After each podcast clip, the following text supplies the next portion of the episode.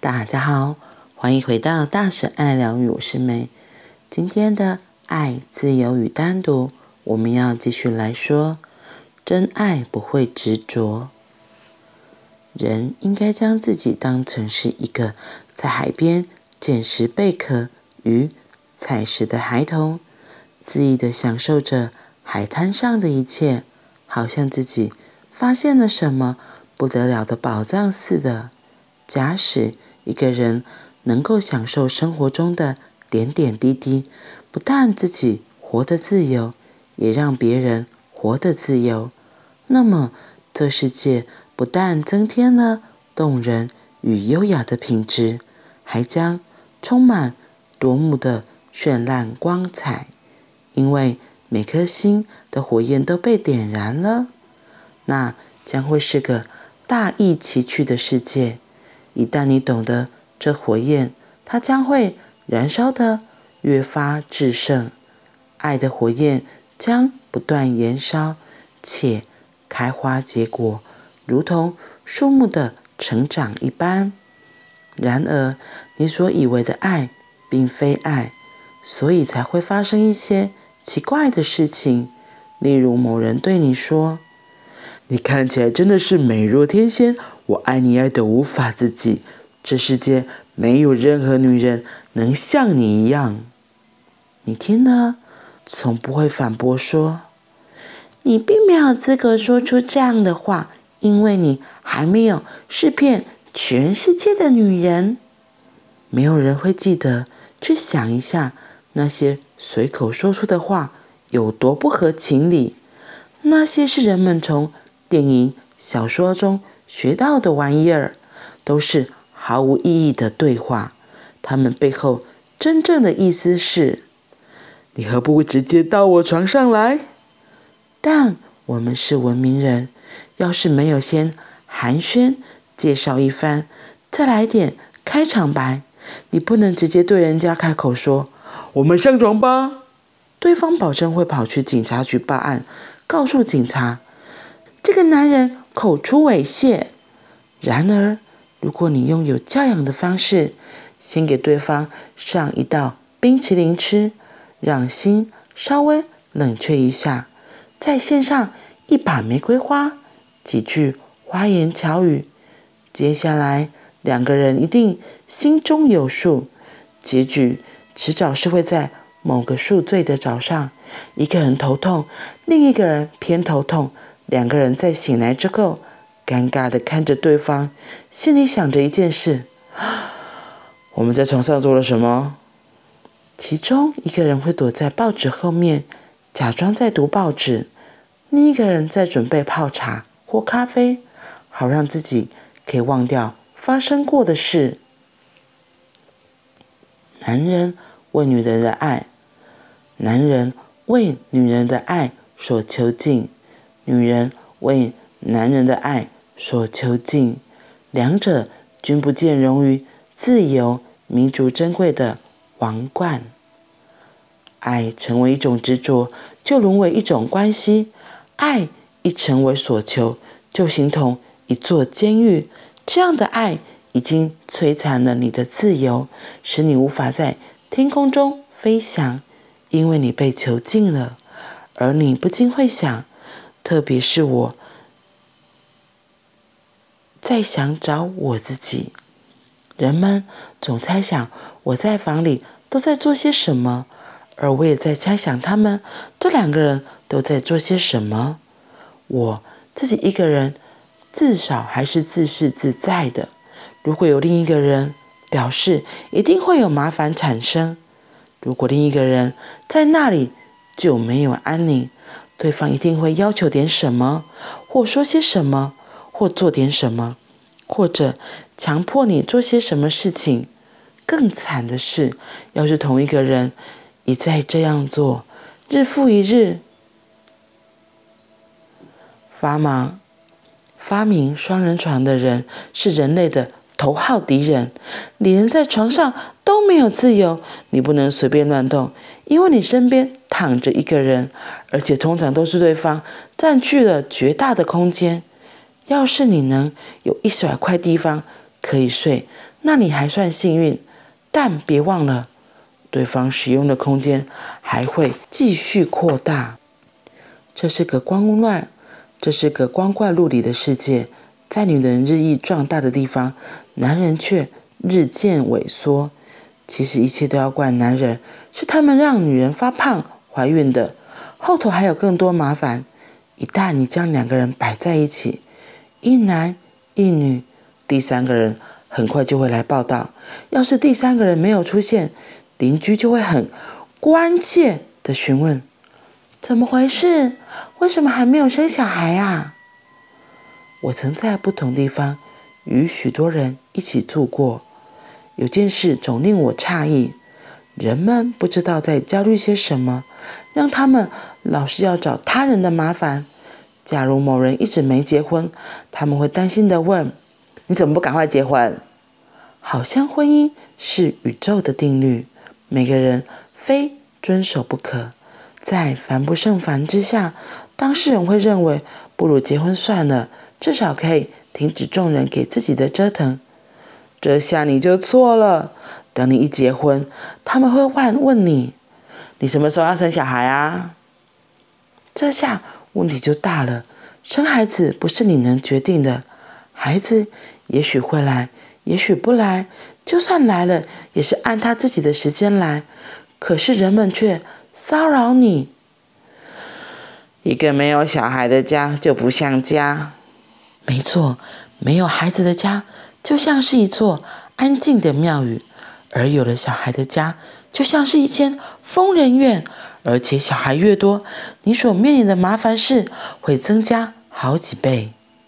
我安安静静地坐在房里，我一生都是这样，从不去过问别人的事。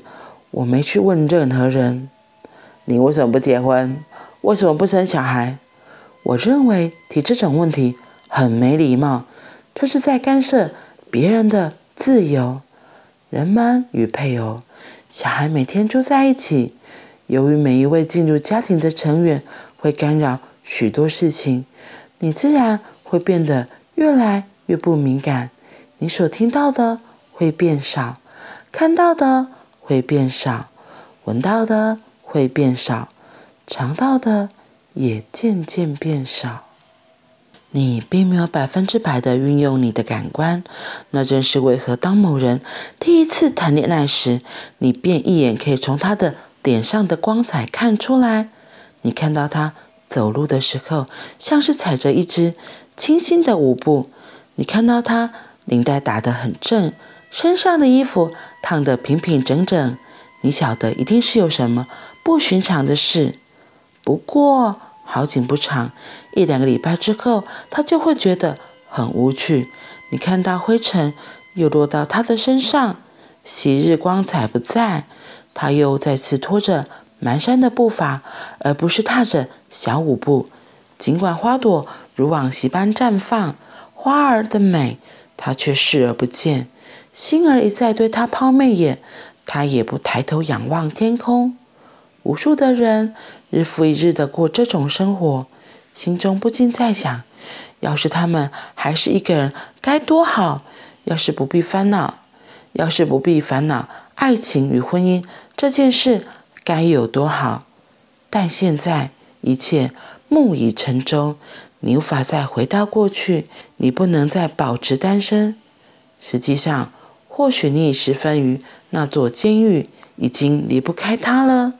那座监狱是一种安全的保障，尽管过得再惨，一切还算舒适。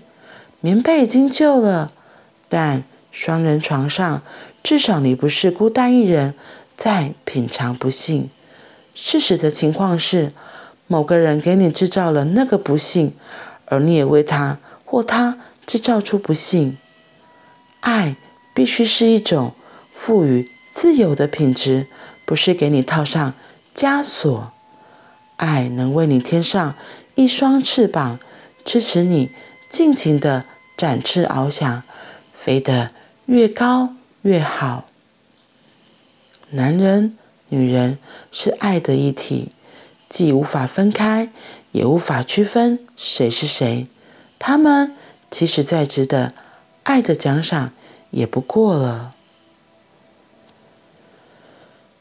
当你能了解到爱是两个灵魂的相会，而不仅止于男人与女人的荷尔蒙相会，那样的爱能赐予你一双翅膀，它能为你在生命中带来深入又清晰的领悟。这时，相爱的人才能第一次成为朋友，否则他们只是变相的敌人。今天又更深入的讲到婚姻这件事情，婚姻好像变成了枷锁，就是我们一般给予婚姻有很多的限制。然后像他说，你单身的时候，人们就问你，爱讲是要交男朋友，你哪时候交女朋友啊？或者是过年回家，人长辈们就会问，现在有没有女朋友？哎，要带回来给我们看呢，就是类似这样子的话。那结婚之后。就更惨了，更惨了。结婚之后，大家就会再问了嘛？啊，什么时候要小孩？啊，生一个之后，他还在问啊，什么时候生老二？哦，真的是很想跟他说，干你屁事！很想这样讲，只是敢在心中讲，不会真的这样子回应别人、啊。只是就像他里面说到，其实这是这是每个人的自由。当你这样问的时候，已经是越线了，因为。别人要不要男女朋友，别人要不要进入婚姻，是他们的选择。那他们要不要生小孩，什么时候生小孩，那也是别人的事情，真的是干你屁事。问题是我们现在很多长辈啊，他们都会美其名说：“我是给你关心，我是在想说，把要不要给你介绍？我只是关心。”可是那真的是关心吗？我觉得很多有时候是八卦，就是好奇嘛。对啊，比如说哈，你说有女朋友、男朋友，他们就会说，那赶快带回来给我们看啊！看什么？有什么好看的？就是是跟你的老公或伴侣过一辈子，是你根本跟他屁事啊，对不对？问题是这些这些人，他们就会用这些情的或什么，就是想要邀请你或要求你来做这些事情。可是真的就像浩修说，其实真的是越线了。因为那都是别人的自由，我们已经，当我们这样问，就是一种冒犯，一种侵犯了。对，所以我觉得这也是值得我们深思的问题。不过今天还有一段，我刚刚在念的时候，真的念到笑出来，所以我后来还重录，我再念一次。就是他说，什么时候生小孩啊？他说，可是这并不是能够决定的，因为。没有孩子的家就像是一座安静的庙宇，而有了小孩的家就像是一间疯人院。我刚念的时候，真的从来这边笑出来，真的是这样，因为我是只有生一个小孩，可是有小孩的人就是会有很多不一样的状况。然后他后面写到说，小孩越多，越面临的麻烦事就更增加好几倍，对吧？一个小孩就很像你养一个宠物嘛。小孩不是宠物了，小孩还宠物还可以把它关起来，小孩不能把它关起来。小孩长大之后就会走走去，所以，比如说他小时候你要帮他把屎把尿，帮他洗澡，做很多事情。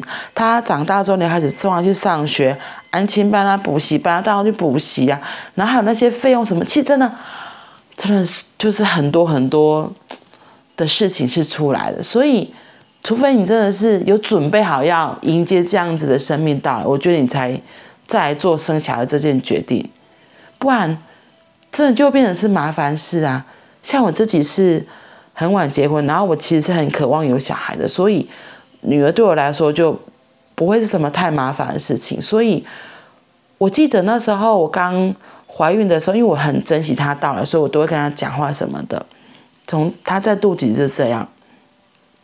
然后甚至到后来坐月子啊，然后从月子回到家第一两天，他真的算是一个天使小孩，就是还蛮好照顾的。对，他也每天都很早睡，所以对我而言，我就觉得，哎，这不是麻烦事。所以可能就是妈妈自己的心态，就是有没有准备好要迎接这个生命的到来。家长的心态如果有准备好，小孩其实会的品出来的品质是会不一样的。我自己是这样子的。体验呐、啊，对，所以这真的是要好好思量，到底要不要有小孩这件事情。对呀、啊，后面他又举了很现实的例子说，说有人因为结婚之后就习惯那个监狱了，而且那个监狱是安全的保障，尽管过得很惨，但是还算舒适。棉被已经旧了，但是双人床上，至少你不是孤单一人在品尝不幸。事实情况是，某个人给你制造了那个不幸，而你也为他或他制造出不幸。这真的。看起来觉得好可怕，就是如果真的到走到后面，婚姻变成是枷锁、是监狱的话，就像以前以前人家都会说，婚姻是爱情的坟墓。我觉得这个就是跟奥修在说的是一样的状况。我不会说每个婚姻都是这样，可是有些人真的会这样，就是他可能没有在好好的经营，他只是为了义务，为了。什么权益什么鬼来做这些事情，那肯定是不开心不快乐的啊。对，然后只是两个人彼此束缚住而已，那根本早就没有爱了。那样的情况绝对是没有爱的。我自己的体验是，如果真的是很爱一个，你会给他很大的空间，然后是会。以他为傲的，你的伴侣他做了什么样的事情，你会与有荣焉，会一起觉得很幸福、很开心的。那因为这样的前提下，所以就会能够给出很大的空间，让他去做他自己喜欢做的事情，而不是去限制他说不可以、不可以，你不可以这样，你不可以这样。对，所以我觉得关于爱这件事情，我们真的都可以好好的思量。对，分享一下。我今天刚刚在共学，还有听到一个，就是有同学之前在问说，什么叫做无条件的爱？因为我们都搞不清楚什么叫做无条件的爱。你说父母亲给小孩有可能是无条件的爱，是有些情况、有些品质，我相信也是。可是当小孩真的很很严的时候，你都觉得那个爱爱早就离家出走，都被自己的情绪愤怒，或是自己的伤痕、自己的心里的伤痕。被他的行为举止给触动，所以引发自己内在那些愤怒情绪的伤口都出来了。那时候爱早就都不见了。可他讲到一个，那什么叫做无条件的爱？他说就像是小孩对父母亲的爱，特别是在小孩小的时候，你就算上一刻还在骂他打他，可你就说过来抱抱，他就会立刻妈妈抱抱，妈妈秀秀，你懂吗？你可以体会吗？然后，所以今天那个共学时候分享这个，我就觉得真的是这样哎，我就想到，对，有时候我跟女儿有时候在有一些争执、有一些吵架的时候，她还是会过来，然后就是要秀秀，然后还是会贴着你、抱着你、搂着你。对，我觉得那个品质真的比较像是无条件的爱，嗯。好啦，那我们今天就先分享到这里喽。我觉得关于爱，我们都还有很多需要学习的地方。我们一起加油，拜拜。